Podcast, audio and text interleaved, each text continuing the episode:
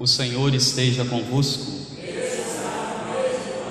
Proclamação do Evangelho de Jesus Cristo segundo Lucas.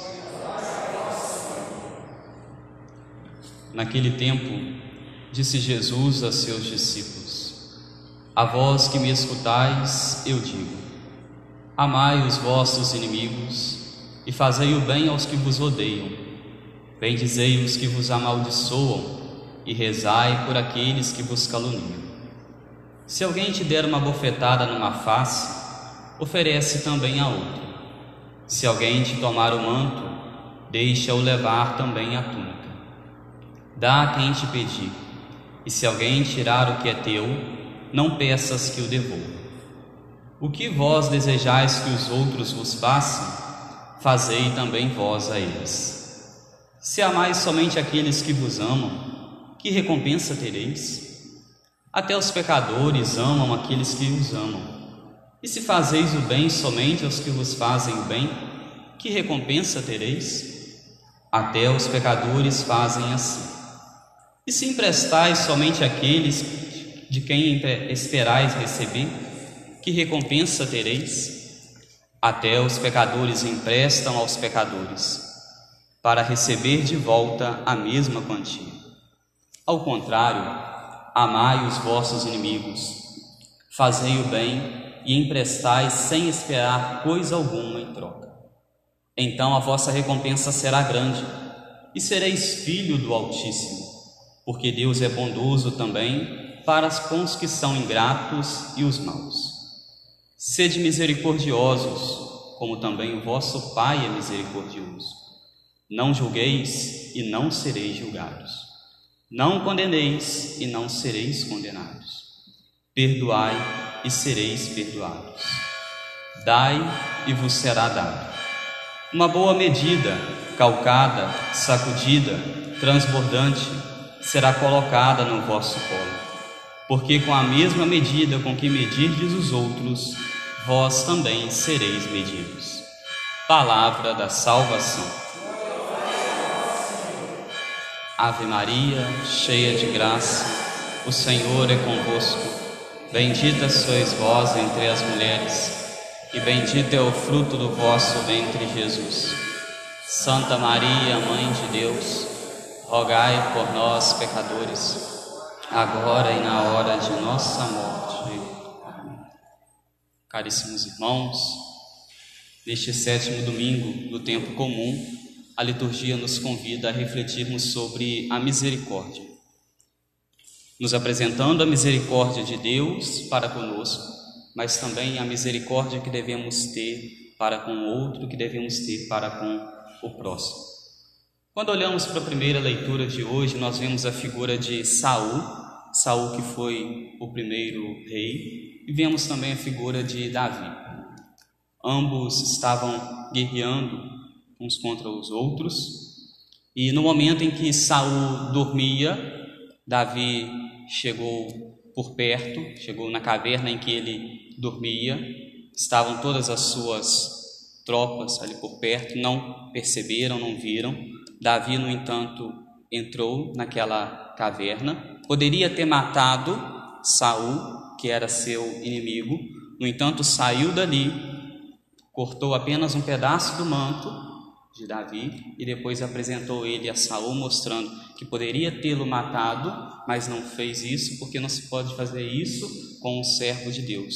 Não se poderia fazer aquilo com aquele que é filho de Deus.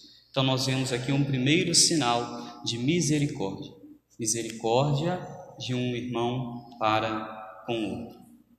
E no evangelho nós vemos também falando a respeito da misericórdia. No evangelho de semana passada, Jesus estava no monte, descia do monte, quando descia, pregava nas praças as quatro bem-aventuranças. E agora, depois dele falar sobre essas bem-aventuranças, ele começa então a falar sobre a misericórdia, faz esse bonito sermão sobre a misericórdia. E aí nós poderíamos pensar: o que é misericórdia? Que seria a misericórdia quando nós olhamos para esse Evangelho. Misericórdia é fazer o bem àqueles que nos fazem o mal. Misericórdia é olhar para o outro com um olhar caridoso, com um olhar de Deus. Para nós compreendermos ainda mais como nós devemos agir com misericórdia para com o outro, uma vez que no Evangelho de hoje fala que com a mesma medida que nós medimos os outros, nós também seremos medidos, nós devemos imaginar um grande tribunal, tribunal de Deus, onde Deus está à frente para julgar todos aqueles que estão naquela fila. Imaginemos que nós estejamos naquela fila. E nos é falado no Evangelho que com a mesma medida que nós medimos os outros, nós seremos também medidos por Deus. Se nós somos pouco misericordiosos para com o outro, Deus então vai ser pouco misericordioso conosco quando chegar no momento do nosso julgamento. Mas se nós somos misericordiosos com o outro, sabemos relevar as situações, também no momento em que seremos julgados, também Deus vai saber relevar muitas situações da nossa vida, sendo misericordioso para conosco, porque nós conseguimos desempenhar a misericórdia para com o outro.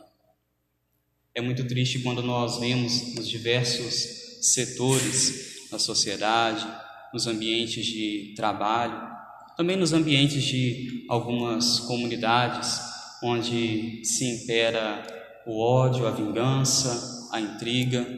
Quantas vezes o padre chega para poder celebrar em uma comunidade e às vezes está ali os fiéis que eram para poder serem misericordiosos uns para com os outros, há ali no coração deles uma grande vingança, um grande desejo de ódio, às vezes um achando que está tomando o lugar do outro, às vezes um dizendo: Ah, se fosse eu faria desse jeito, se fosse fulano faria de outro jeito. Cada um tem a sua forma de ser, cada um tem a sua forma de pensar, a sua forma de agir. Nós devemos ser então misericordiosos para com os outros.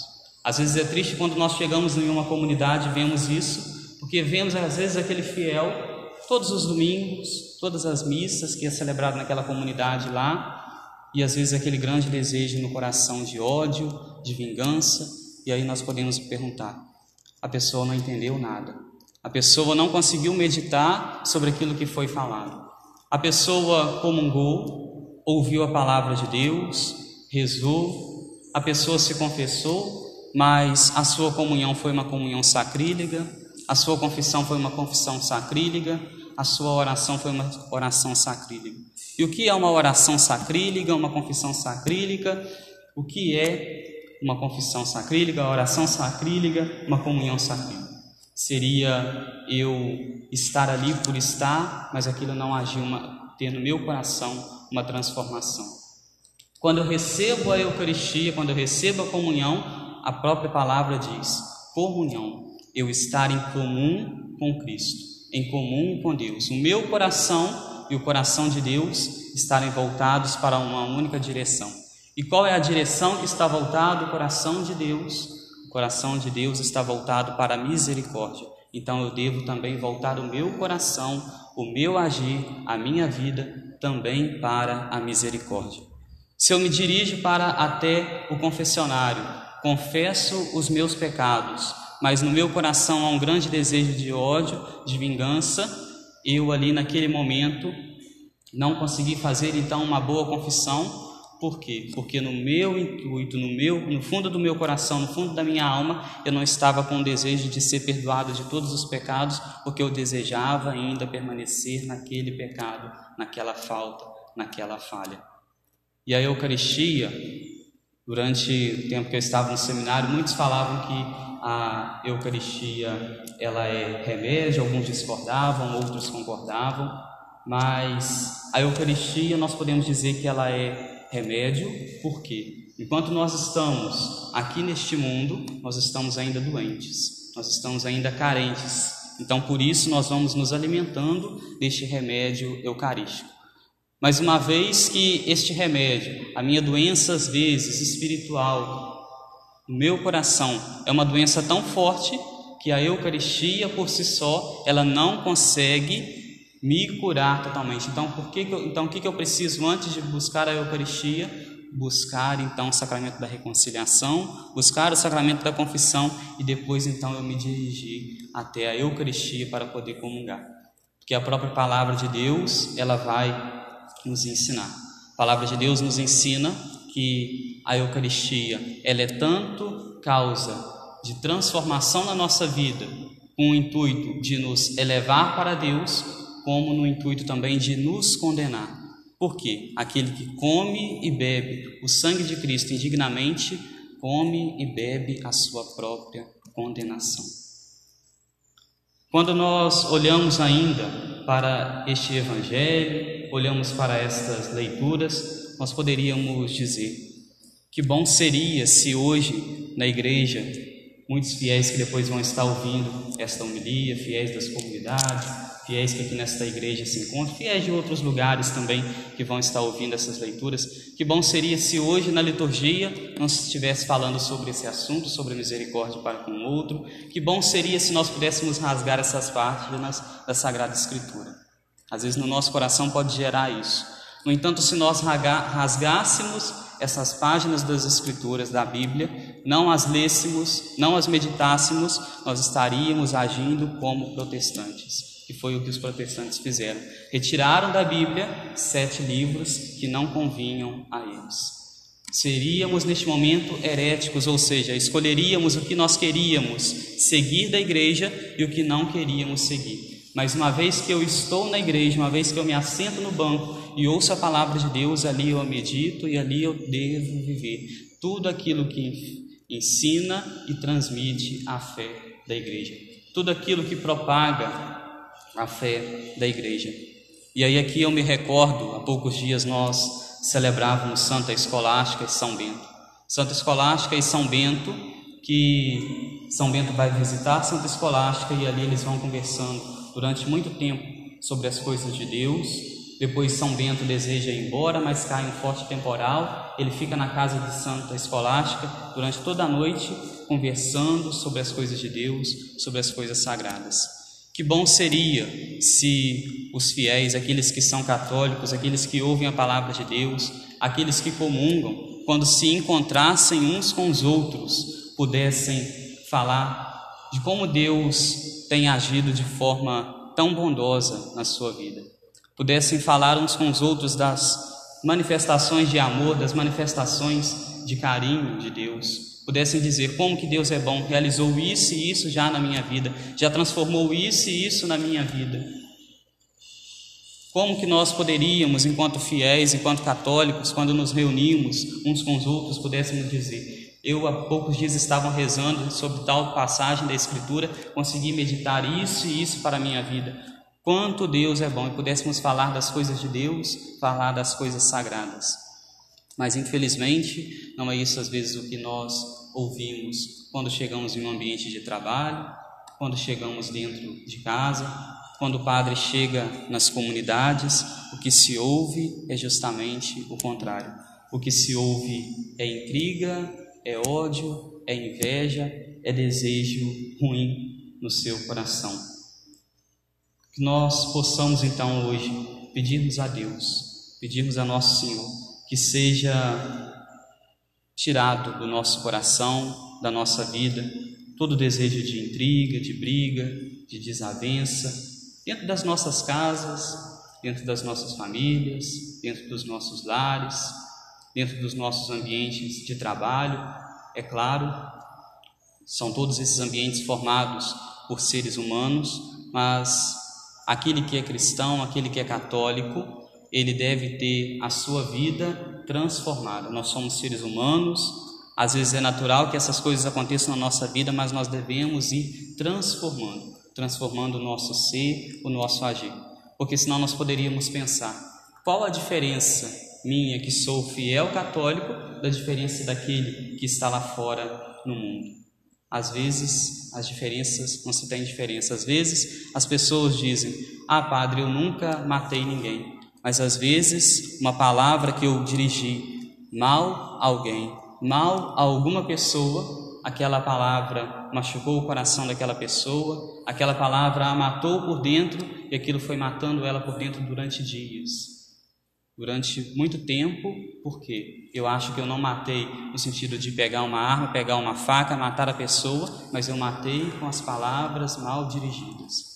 Às vezes a pessoa diz: Ah, eu nunca roubei de ninguém, mas às vezes o que eu roubei foi a paz interior do outro. Às vezes, uma palavra, uma atitude mal feita, eu posso então ter retirado a paz daquela pessoa, a paz que ela poderia ter durante aquele dia, durante aquela semana, durante aquele mês. E muitas são as pessoas que vão trazendo, por conta de seus temperamentos, marcas na sua vida. Às vezes se relembram durante anos, durante décadas, daquilo que se aconteceu. Por quê? Porque às vezes tem o coração às vezes mais frágil, às vezes tem um temperamento diferente do meu. Às vezes eu escuto uma palavra mal dirigida a mim, aquilo rapidamente foge do meu coração, da minha vida, mas às vezes eu posso ter um temperamento diferente que aquilo vai marcando, vai martelando na minha vida. E também é importante nós nos recordarmos que aqueles que têm ódio, desavenças, brigas, tudo isso no seu coração, isso causa grandes transtornos, não só psicológicos, mas também físicos. Quando nós olhamos para diversas doenças, doenças às vezes que nem têm curas, têm apenas tratamentos, doenças de úlcera, fígado e tantas outras doenças são causadas já, já se tem estudos sobre isso por conta de maus desejos, más intenções no nosso coração, na nossa vida. Peçamos então a Nossa Senhora, aquela que soube guardar tudo no seu coração, tudo no silêncio, que ela nos ensine também a guardar as coisas no nosso coração, no nosso silêncio, a meditar sobre elas e a pedir a Deus, como pediu também a Nossa Senhora: faça-se em mim segundo a tua vontade para que Deus possa fazer na minha vida, na sua vida, na vida de todos aqueles fiéis de nossas comunidades, a vontade de Deus e não a nossa própria vontade. Louvado seja o nosso Senhor Jesus Cristo.